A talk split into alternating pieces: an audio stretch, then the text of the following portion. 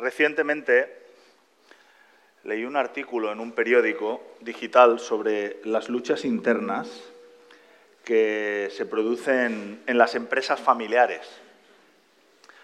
El artículo mencionaba empresas como el Corte Inglés, Ferrovial, Vega Sicilia y el grupo empresario Gullón, eh, los de las galletas, que han estado inmersos en luchas internas por el poder y el control, incluso llegando a destronar y a sacar de la empresa a su fundador. Y el artículo decía que las guerras de poder dentro de la familia por hacerse con el control de la empresa familiar llegaban a hacer tanto daño que si se extendían o se prolongaban durante un tiempo demasiado largo podían ah, matar incluso el valor de la marca. Y hay dos grandes, en el artículo decían que hay dos grandes problemas que enfrentan las empresas familiares.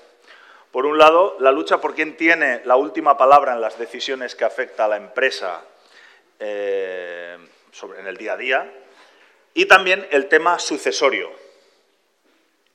El artículo decía que para las empresas familiares el tema de la sucesión a veces se convierte en un asunto peliagudo, un momento muy difícil en el que se corre el peligro de que todo el trabajo que se ha venido realizando, a veces durante dos y tres generaciones, se pueda tirar por la borda por culpa de las luchas internas de poder y peleas entre los herederos. Pensad por un momento que a veces en el mundo de, no de las empresas familiares, sino el de las familias individuales, en el mundo de los mortales, ah, un testamento simple, sencillo, de una familia estándar, sin un gran patrimonio, habitualmente ya supone un problema y puede generar conflicto entre los miembros de la familia, pues imagínate cuando está en juego el control de una empresa, especialmente si la marca tiene renombre, pues la cuestión se vuelve todavía más complicada. Pero pensé que tampoco es tan grave, porque no creo que haya tantas empresas familiares en nuestro país.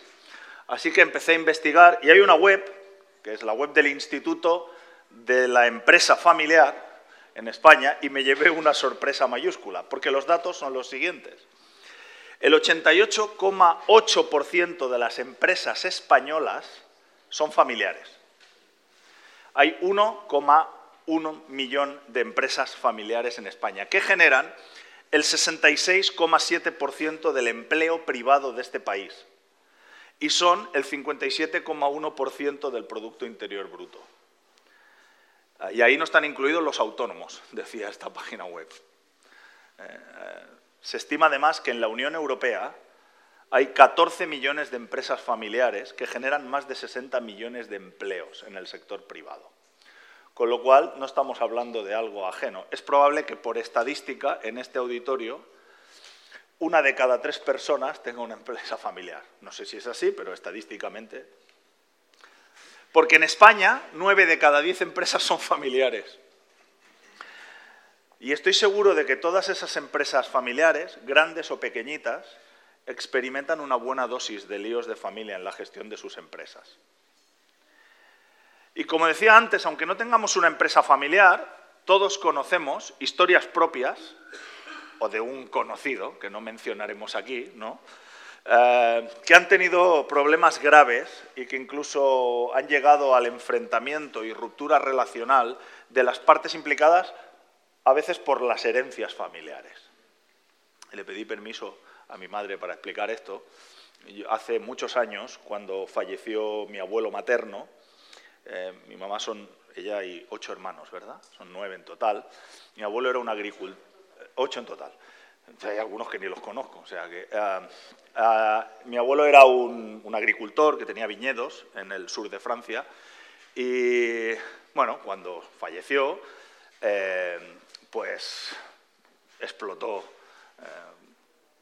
un show familiar brutal.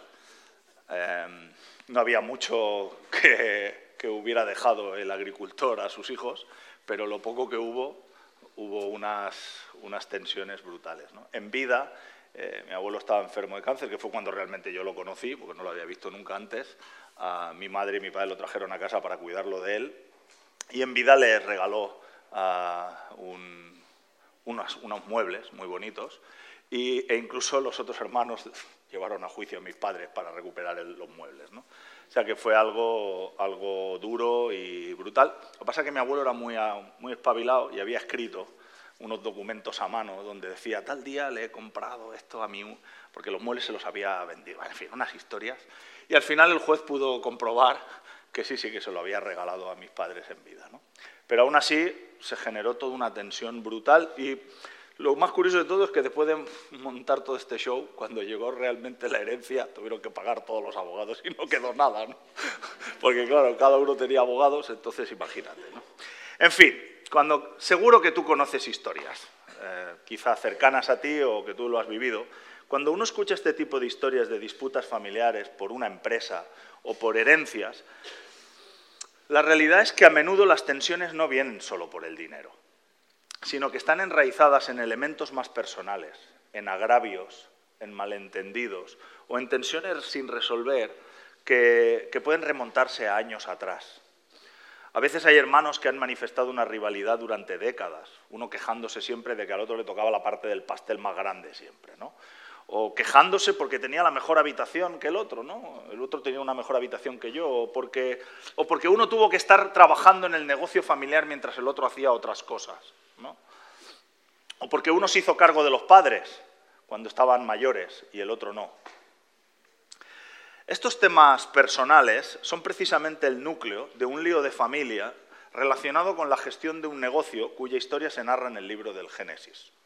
Se trata de la historia de un hombre llamado Jacob y de su suegro Labán y cómo ah, la, la tensión fue increciendo hasta que explotó y cómo Dios les ayudó a salir de ese entuerto. Y el texto se encuentra, que vamos, el texto de partida se encuentra en Génesis, en el capítulo 30, y dice así, capítulo 30, versos 25 al 30. Después de que Raquel había dado a luz a José, Jacob le dijo a Labán, déjame regresar a mi hogar y a mi propia tierra. Dame las mujeres por las que yo te he servido y mis hijos, y déjame ir porque tú sabes bien cómo he trabajado para ti. Pero Labán le contestó, por favor, quédate. He sabido por medio de adivinación que gracias a ti el Señor me ha bendecido. Y le propuso, fija tú mismo el salario que quieras ganar y yo te lo pagaré.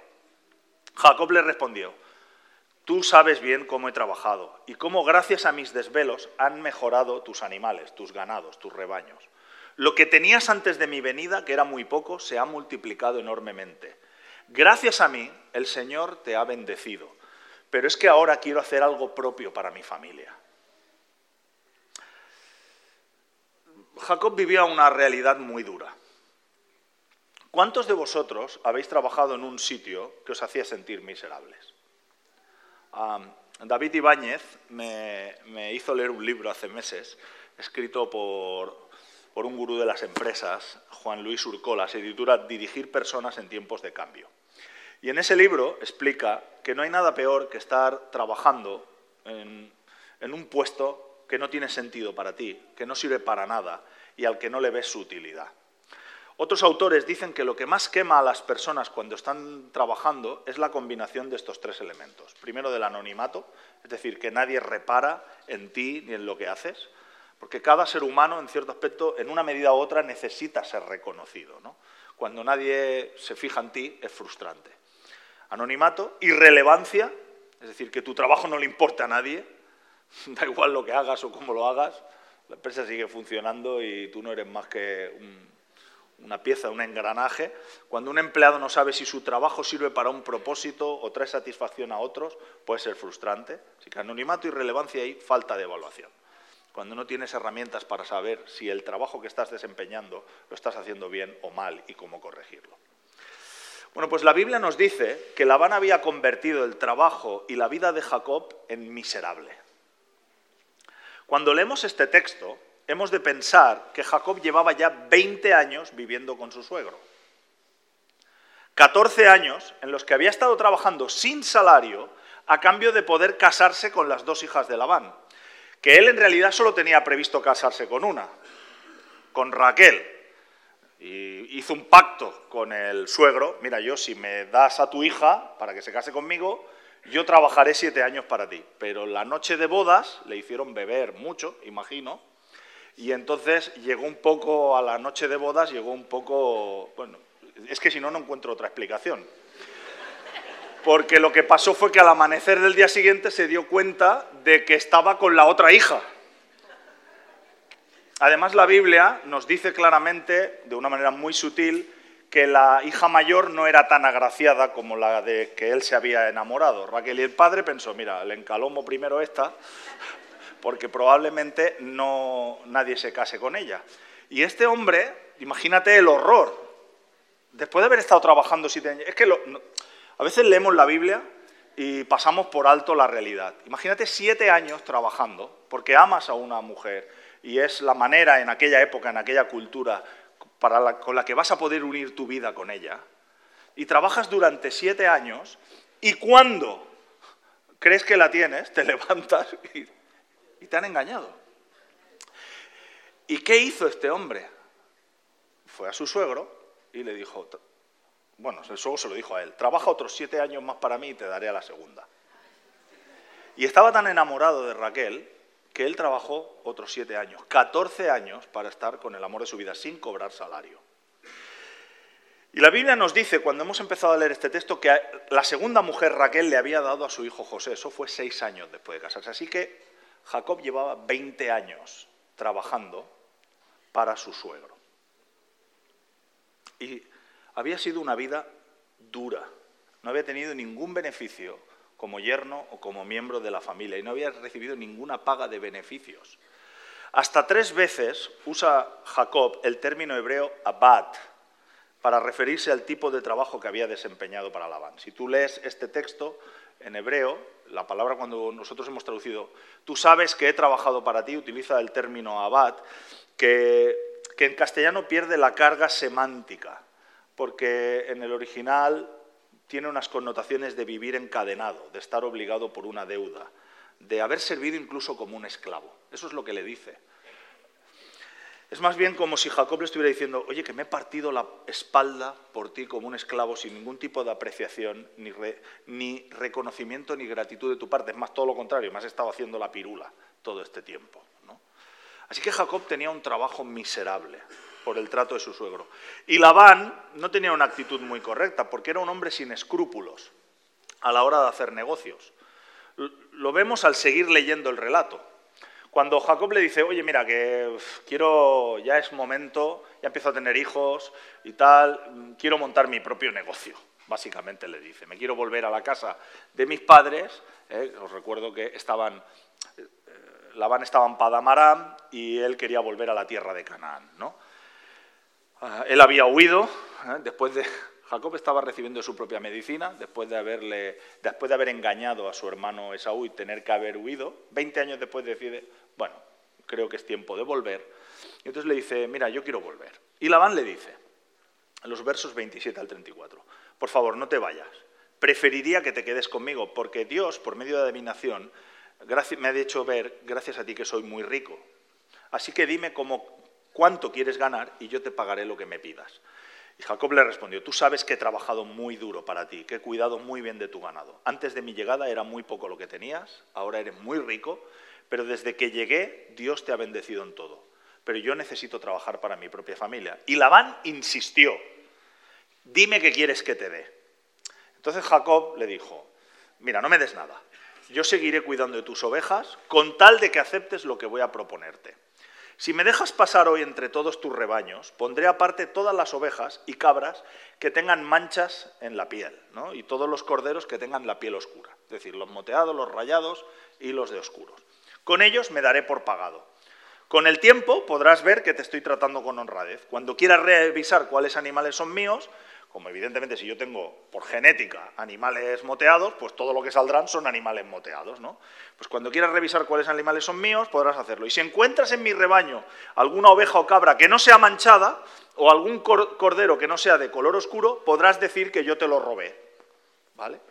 Entonces le dice, yo me quedo los moteados y tú te quedas los blancos. Labán estuvo de acuerdo, pero ese mismo día, después de haber hablado con Jacob, apartó a la mayoría de los carneros de piel manchada, de las cabras moteadas y manchadas, y de los corderos de color oscuro, y los puso al cuidado de sus hijos. Y luego envió el resto de los rebaños a unos 50 kilómetros de distancia donde estaba Jacob, para que las ovejas blancas que le daba a cuidar a Jacob no se mezclaran con las moteadas. Y mientras tanto, Jacob se quedó cuidando los rebaños. Labán se había vuelto muy rico a costa de Jacob y por supuesto no quería perder el chollo. Así que de manera grandilocuente y aparentemente generosa le dice, no te vayas, fija tú mismo el salario que quieres ganar. De una manera como, mira qué generoso soy, pero tío, si has estado abusando 20 años de este hombre, ¿no? Pero te quiero tanto que te dejo elegir tu salario, no quiero que te vayas. Y Jacob le propone este trato, ¿vale? Yo continuaré cuidando tu rebaño, bueno, ya lo hemos leído, ¿no? Yo me quedo las ovejas rayadas y moteadas y tú te quedas las blancas. Y es un trato magnífico, porque estadísticamente lo estuve investigando y las ovejas blancas y sin manchas nacen en una proporción de 3 a 1. Es decir, que estadísticamente hay tres veces más de ovejas blancas que de ovejas moteadas. Y Jacob le dice, mira, yo sigo cuidando tu rebaño, yo me quedo con las moteadas y tú te quedas con las blancas. Así que era un trato magnífico para Labán. Pero no contento con ese trato favorable, demuestra que en realidad quiere tener subyugado a Jacob y no darle las herramientas para que se pueda independizar en algún momento determinado. Así que ese mismo día va y después de haber hablado con él, quita todas las ovejas moteadas para que no se reproduzcan y para que el otro no se pueda hacer rico. Y se las da a sus hijos. Y le dice, sí, vale, venga, estos son mis rebaños, cuida de las... Y dejó unas poquitas, hombre, para que no se notara, ¿no? Pero todas las, todas las cantidades bestias se las dio a los hijos, ¿no? Este hombre no tenía escrúpulos y además es un tramposo. Más tarde, en otro texto, más adelante, Jacob le llega a decir a sus dos esposas lo siguiente, en Génesis 31, me he dado cuenta, poco tarde, de que vuestro padre ya no me trata como antes pero el Dios de mi padre ha estado conmigo. Vosotras sabéis muy bien que he trabajado para vuestro padre Labán con todas mis fuerzas. No obstante, él me ha engañado y me ha cambiado el salario muchísimas veces. Y Raquel y Lea, las hijas, respondieron, ya no tenemos ninguna parte ni herencia en la casa de nuestro padre. Al contrario, nos ha tratado como si fuéramos extranjeras. Nos ha vendido y se ha gastado todo lo que recibió por nosotros. Es decir, los eruditos creen que esta respuesta de Raquel y Lea significa que Labán había tratado tan mal a Jacob que incluso ni le entregó la dote a sus hijas cuando las casó. Se lo quedó todo. estaba pensando, cuando los conflictos irrumpen en nuestras familias, ya sean de índole económica, como este caso, o relacional, cada uno de nosotros tiene un estilo diferente para enfrentarse a la tensión producida por esto. Lo mismo que en una familia de carne y hueso, esto también puede suceder en la familia espiritual, en la iglesia. Y el estilo de Labán es sibilino. Usa lisonjas y halagos para camelarse a Jacob. Yo sé que Dios me ha bendecido gracias a ti, pídeme lo que quieras y te lo daré, etc. ¿no? Pero luego hace otra cosa. Los psicólogos hablan de cinco tipos de estilo para tratar con los conflictos. Y se les asigna un animal para hacerlo más gráfico. Primero es la tortuga, la tendencia a retirarse. ¿no? Se esconden en su caparazón para evitar los conflictos, abandonan sus objetivos y sus relaciones, se mantienen siempre distantes con los demás eh, para no entrar en discusión y consideran que no conduce a nada intentar resolver los conflictos, se sienten impotentes, convencidas de que la mejor manera es meter la cabeza dentro del caparazón y que pase la tormenta. Después están los tiburones, que esos lo que buscan es imponerse. Tratan de imponerse a sus oponentes, obligándoles a aceptar su solución del conflicto. Consideran que sus objetivos personales son los más importantes, no les importan los fines ni los objetivos de los demás, y además creen que los conflictos solo se resuelven con uno ganando. Para están los ositos, que intentan dulcificar la situación. Consideran que las relaciones es lo más importante y tienen en menor consideración los objetivos. Y los tienen en, una consideración tan baja que están dispuestos a renunciar incluso a todo porque haya paz. Para favorecer la armonía renuncian incluso a lo que les corresponde por derecho. Pues están los zorros, que lo que intentan es, bueno, todos tenemos que perder algo intentan llegar a acuerdos y términos medios en los que todo el mundo cede. ¿no? Creen que todas las partes del conflicto han de renunciar a algo. y llegar a un acuerdo que, bueno, te beneficie una parte, aunque pierdas la otra. Y después los psicólogos dicen que están las lechuzas, que son los que intentan confrontar con madurez eh, las cosas. ¿no? Este estilo de tratar con los conflictos tiene muy en cuenta tanto los objetivos como las relaciones. Ojalá fuéramos todos lechuzas. ¿no? Consideran los conflictos como problemas que en realidad deben resolverse, pero la solución no es tanto lo importante, sino lo que está saliendo a la luz en medio del conflicto. ¿no? Y no están satisfechos hasta que no se resuelven las tensiones y los sentimientos negativos. Bueno, yo voy a meter otro más, porque Labán no es ninguno de estos, ni siquiera un tiburón. Labán es una serpiente.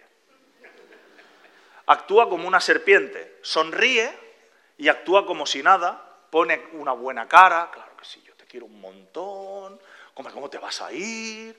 Hombre y tal, pero en realidad está pensando, yo soy rico por este pavo. Y encima, no solo eso, sino que me he ido a un oráculo, a un adivino, y me lo ha confirmado. Que yo soy rico gracias a este. ¿Cómo se va a ir? Este no se va hasta que lo enterremos. E, esta es la actitud de Labán, pero delante de, delante de Jacob es, ay, quiero muchito, no, hombre, no, ¿cómo te vas a ir y tal, no? Pero actúa de forma contraria, manipulando y moviendo hilos en las sombras para perjudicar a Jacob, perjudicar a sus hijas y a sus nietos. Y al hacerlo así, sigue perpetuando el conflicto. Déjame hacerte una pregunta. En los conflictos familiares en los que tú estás, ya sea económico, como la, resolución de una disputa por una herencia o el tema de un negocio familiar o relacional, ¿eres tú un instigador del conflicto? ¿O huyes de él esperando que se solucione solo? ¿Te cargas tú con todas las consecuencias, capitulando y renunciando? ¿O esperas que, bueno, lleguemos a acuerdos y que todos cedan en algo? ¿O eres de los que pone una cara por delante y luego pegas la puñalada por detrás? ¿Cómo actúas tú en estas situaciones? Porque voy a decirte una cosa, el conflicto muchas veces es inevitable. Es inevitable, porque cada uno de nosotros tiene sus propias perspectivas, sus propios orígenes, sus propios dones, su formación diferente. Así que el conflicto muchas veces es inevitable. La cuestión es si existe una manera en la que podemos procesar toda la tensión y emerger no solo emocional, sino espiritualmente victoriosos en medio de este proceso.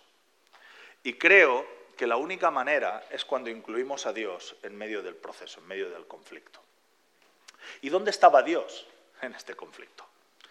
Porque en medio de todo este lío de familia, o de este lío empresarial de familia entre Labán y Jacob, ¿dónde estaba Dios? Porque no parece casi que aparezca mucho. Pero debemos recordar dos elementos al menos. Uno, que Dios actúa siempre en su tiempo. Ah, existe la posibilidad de que Jacob llegase a pensar en esos 20 años, ¿dónde está Dios? ¿Dónde está Dios? 20 años como esclavo, trabajando, siendo engañado constantemente.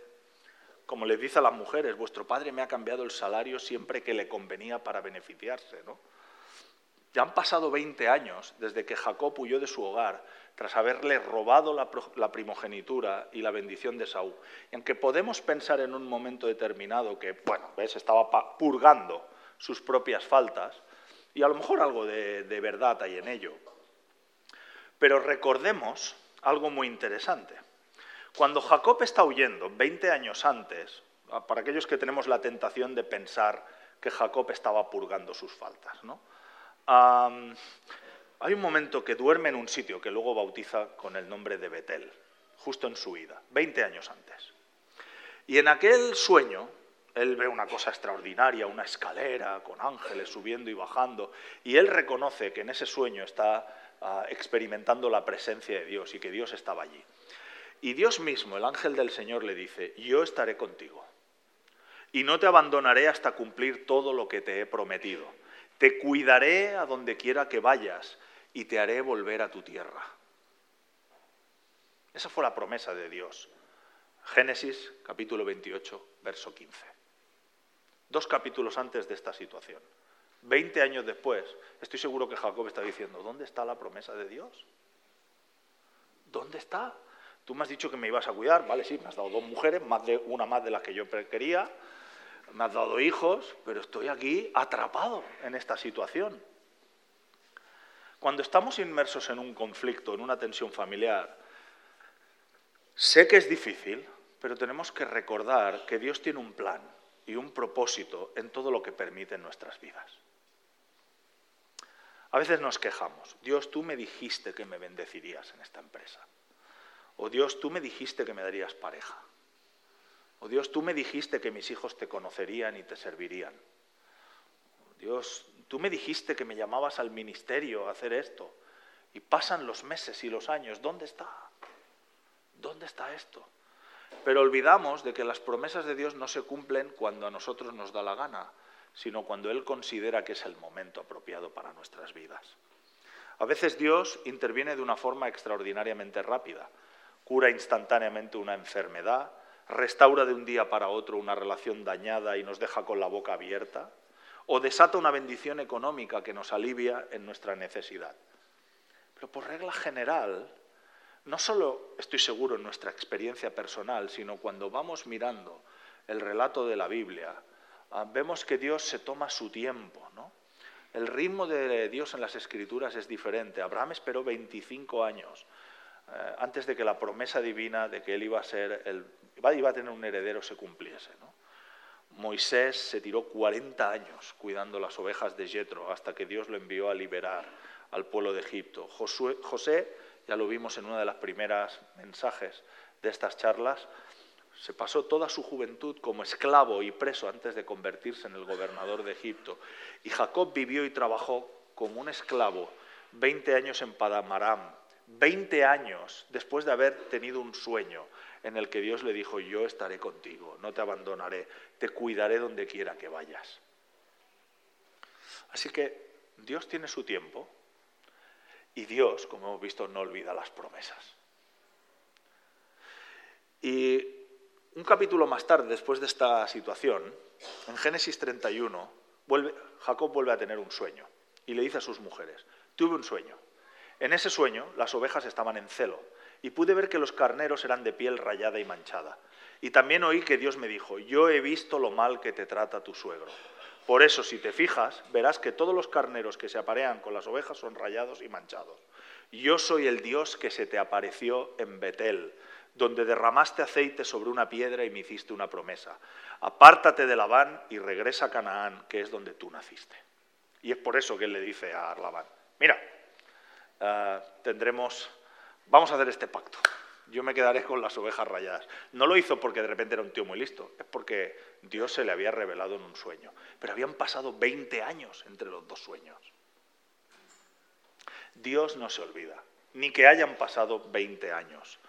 Dios no se olvida de las promesas que nos hace. Jacob había oído a Dios 20 años atrás y 20 años después escucha el recordatorio y Dios se lo dice muy claramente, yo soy Yahweh que se te apareció en Betel. Soy el mismo, no me he olvidado. Y pensaba que Dios se acuerda de tus oraciones, de las oraciones de los padres y de las madres por sus hijos y sus nietos, de las oraciones por los esposos, de los hermanos.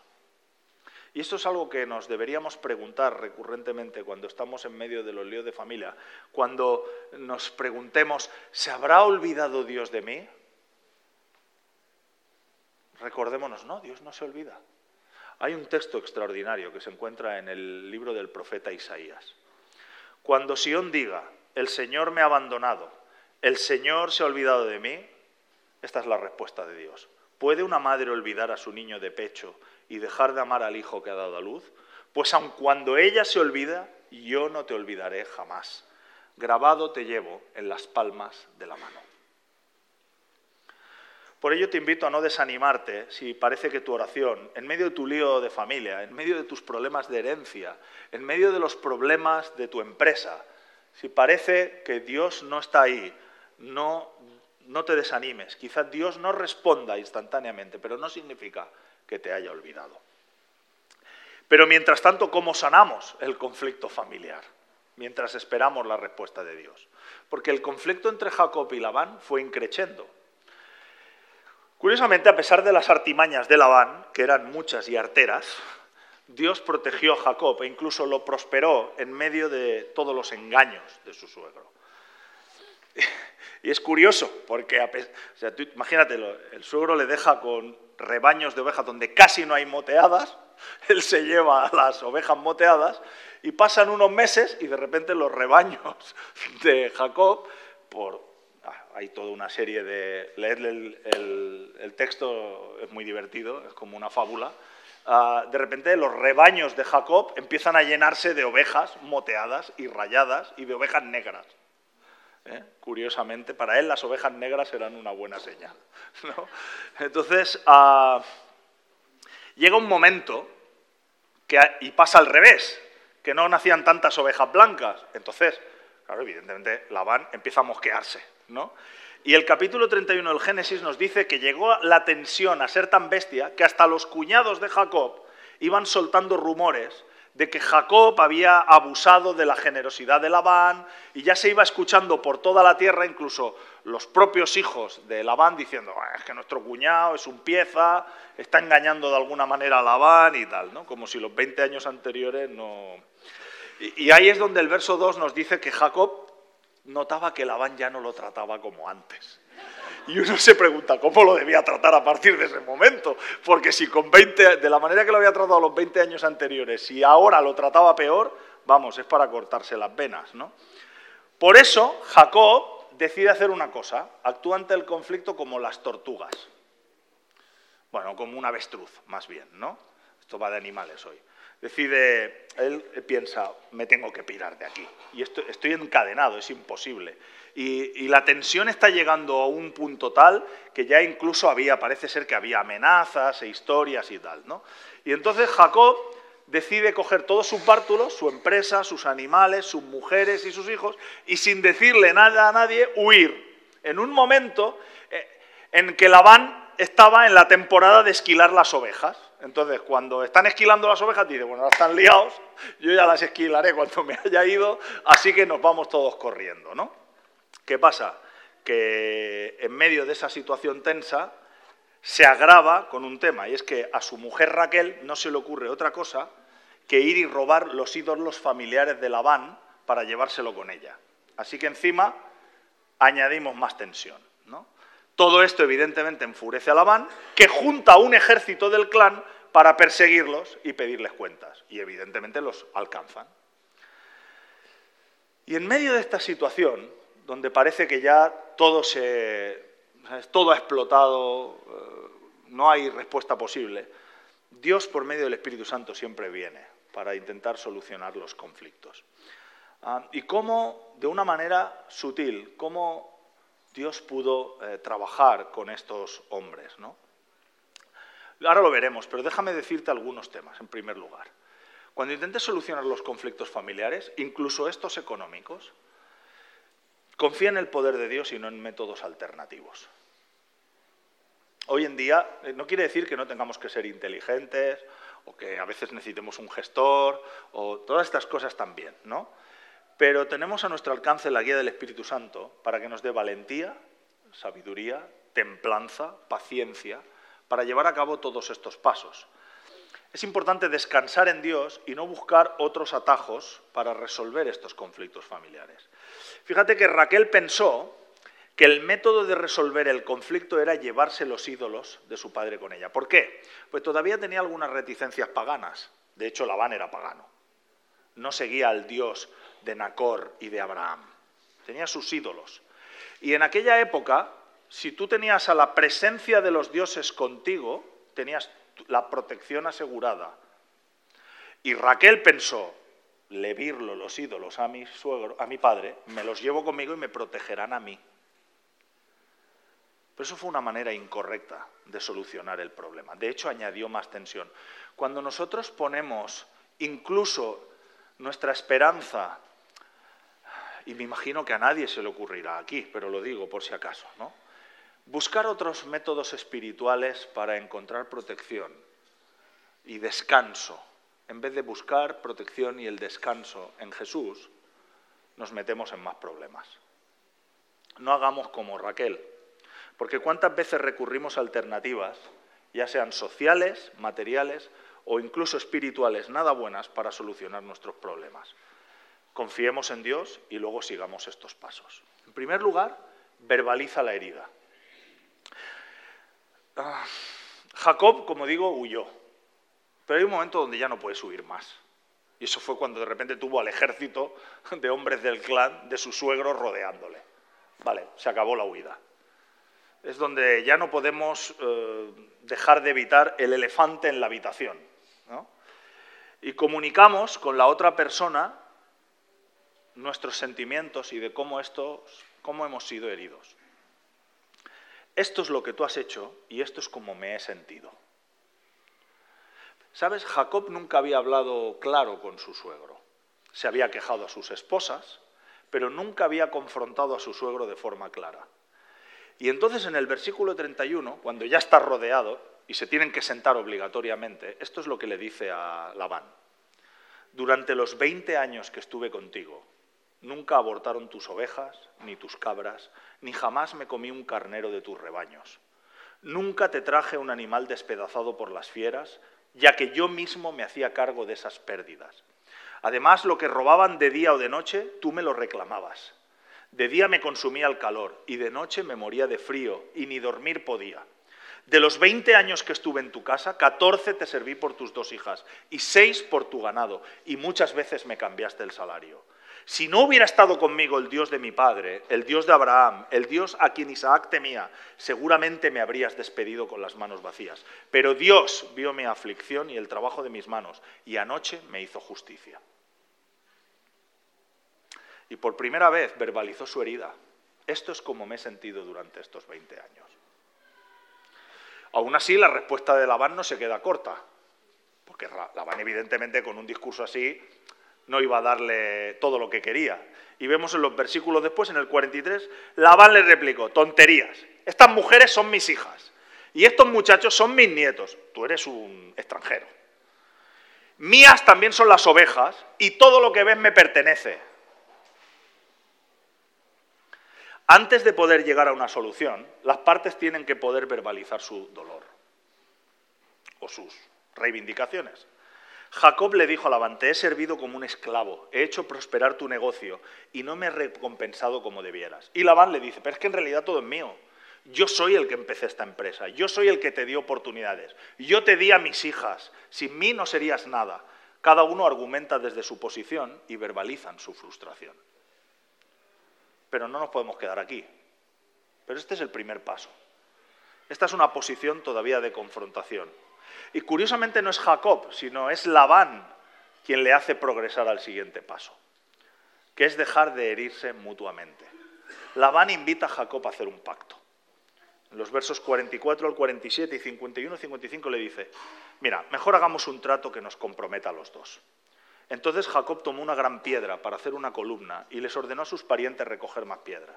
Ellos así lo hicieron, y tras amontonarlas alrededor de la columna se sentaron a comer. A estas piedras amontonadas Jacob las llamó en arabeo Hegar Sadutá y Jacob las llamó en hebreo Galaat. Entonces dijo Labán, este montón de piedras y esta columna que he levantado entre nosotros dos servirá de señal para recordarnos nuestro pacto. Ni tú ni yo cruzaremos este límite para hacernos daño. Pongo entre nosotros como juez al Dios de Abraham y Nahor, también nuestros abuelos. Y Jacob hizo el juramento en el nombre de Dios que su padre Isaac adoraba. Y luego sacrificó un animal allí mismo en el cerro e invitó a comer a todos sus parientes. Y después de comer todos ellos pasaron la noche allí. Y a la mañana siguiente Labán se levantó muy temprano y luego de besar a sus nietos y a sus hijas les dio su bendición y regresó a casa.